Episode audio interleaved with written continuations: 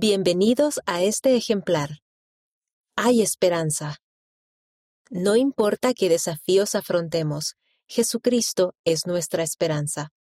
El elder Ronald A. Raspan, del Quórum de los Doce Apóstoles, presenta el tema del ejemplar de este mes con esta hermosa verdad en su nuevo artículo Esperanza y Consuelo en Cristo. Dicho mensaje de esperanza es particularmente necesario para muchos padres que hacen todo lo posible por criar hijos en un mundo difícil. El presidente Russell M. Nelson ha enseñado, el adversario está aumentando su ataque a la fe, a nosotros y a nuestras familias a una velocidad exponencial. Para sobrevivir espiritualmente, necesitamos estrategias para contrarrestarlo y planes proactivos. Observaciones iniciales, Liaona, noviembre de 2018.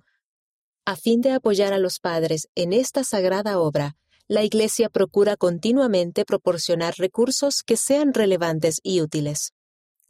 En el ejemplar de este mes, el coautor de mi artículo y yo compartimos un modelo para los padres que combina principios del Evangelio y estrategias prácticas que pueden ayudar a los padres a entablar relaciones fuertes con sus hijos, cultivar su fe y edificar la unidad.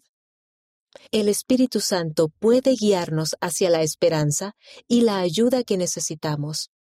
El elder José A. Teixeira de los 70 enseña cómo podemos recibir una guía más abundante por medio del Espíritu Santo en Elijamos ser de ánimo espiritual, página 40.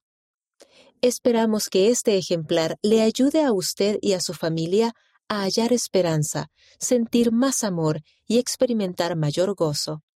Atentamente, doctora Maren Daines, especialista en normas y desarrollo de programas mundiales para la familia.